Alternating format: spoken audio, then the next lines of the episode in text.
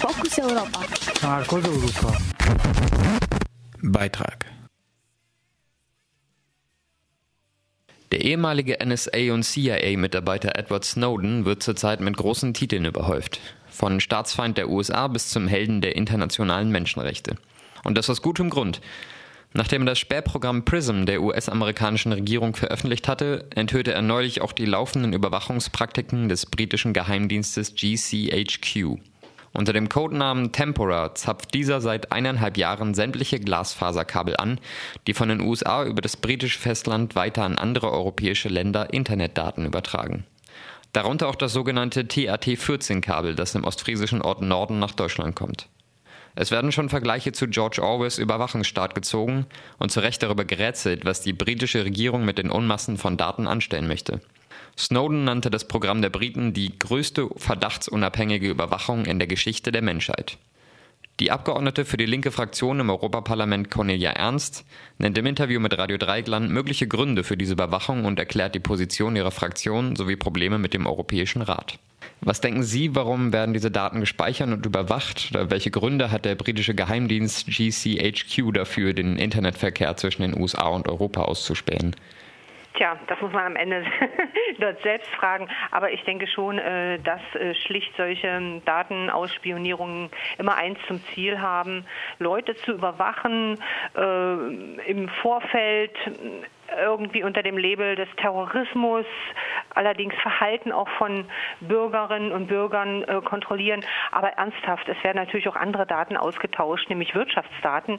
Und insofern darf man davon ausgehen, dass es auch um Wirtschaftsspionage immer wieder gehen kann, also bestimmte Vorteile sich zu äh, holen äh, über Daten, über Wissen. Und insofern, es kommt alles zueinander. Äh, und wir sind beim alten äh, Wort, was wir schon früher gut verwendet haben, es ist schlicht Spionage. Inzwischen ist auch klar, dass der Datenverkehr zwischen den USA und Deutschland im Visier des GCHQ ist. Die deutsche Regierung und der Bundesnachrichtendienst behaupten, nichts davon gewusst zu haben. Halten Sie das für glaubhaft? ja, da kann man eigentlich nur lachen. Ne? Also das, äh, wenn es tatsächlich so wäre, wäre es ein Armutszeugnis äh, und dann sollte man mal überlegen, was man mit dem BND sonst noch alles anstellen kann. Aber ich glaube an so etwas nicht. Ich denke schon, äh, dass es Wissen, ob nun direkt unter der Bezeichnung Tempera oder Prism, es ist ganz egal, äh, gegeben hat oder nicht. Äh, aber dass so etwas passiert und ein Geheimdienst in Deutschland, der Geheimdienst in Deutschland davon nichts weiß, dann frage ich mich wirklich, wo wir hier leben. Also ich glaube jedenfalls an diese Theorien, die jetzt gestreut werden, nicht. Passiert diese Überwachung eigentlich stets in Zusammenarbeit zwischen Regierung und Geheimdiensten oder kann es auch sein, dass beispielsweise die deutsche Regierung nichts von Überwachungspraktiken des Bundesnachrichtendienstes weiß? Ja gut, dann müsste man die Regierung natürlich auch auswechseln. Das muss man sie sowieso. Aber wenn natürlich ein Innenminister äh, über solche Fragen nicht Bescheid weiß, dass bestimmte Dinge äh, laufen, dann wird es ganz schwierig. Äh, dann haben sich nämlich äh, solche Dienste selbstständig gemacht.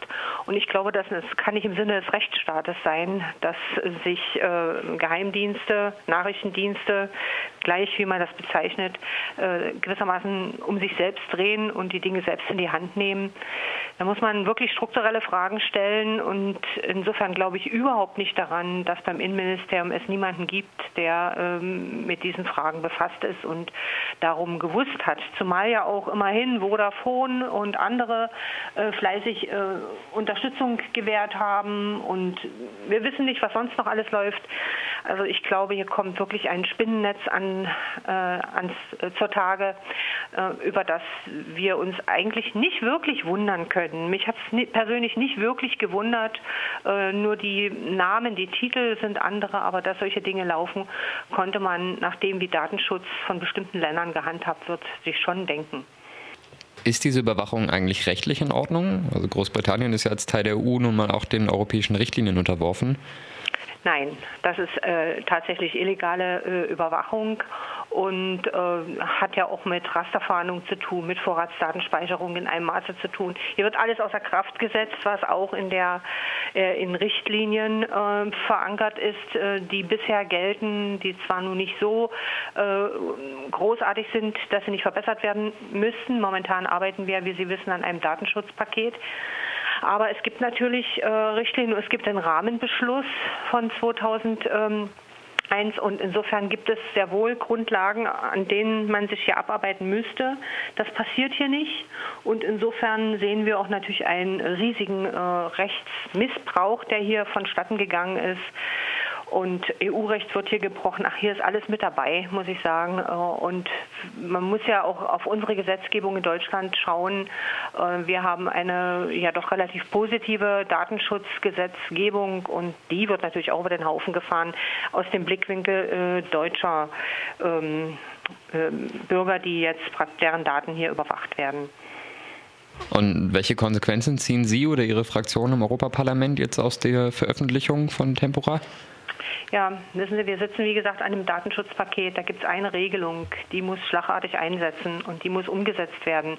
Das nämlich äh, gewissermaßen Daten von, europäisch, äh, von europäischen Bürgern, Bürgerinnen und Bürgern, die müssen verarbeitet werden äh, nach dieser Datenschutzverordnung, die gegenwärtig im Entstehen ist. Und die äh, enthält eine Reihe deutlicher Verbesserungen für die Betroffenen und für die Nutzer vom äh, Nutzer des Internets beispielsweise, aber auch anderer Einrichtungen. Und insofern glaube ich, ja, man kann etwas tun. Äh, ich möchte, dass wir dieses Datenschutzpaket unter Dach und Fach bringen, das wirklich deutliche Verbesserungen äh, im Sinne der Bürgerinnen und Bürger erbringen würde.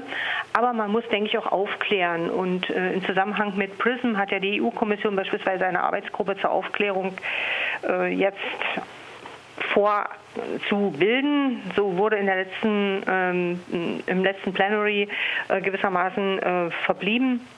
Äh, da ging es also, wie gesagt, um PRISM. Das wollen wir auch äh, in Bezug auf Tempera haben, dass hier untersucht wird, ähm, was eigentlich wirklich Fakt ist und das Ausmaß des Rechtsbruchs äh, tatsächlich erstmal analysiert werden kann. Und halten Sie es für realistisch, dass so eine neue Richtlinie umgesetzt wird oder dass das dann auch tatsächlich etwas ändert an den Überwachungspraktiken? Es wird am Parlament nicht liegen. Ich sage das so ganz offen. Es wird am Parlament nicht liegen.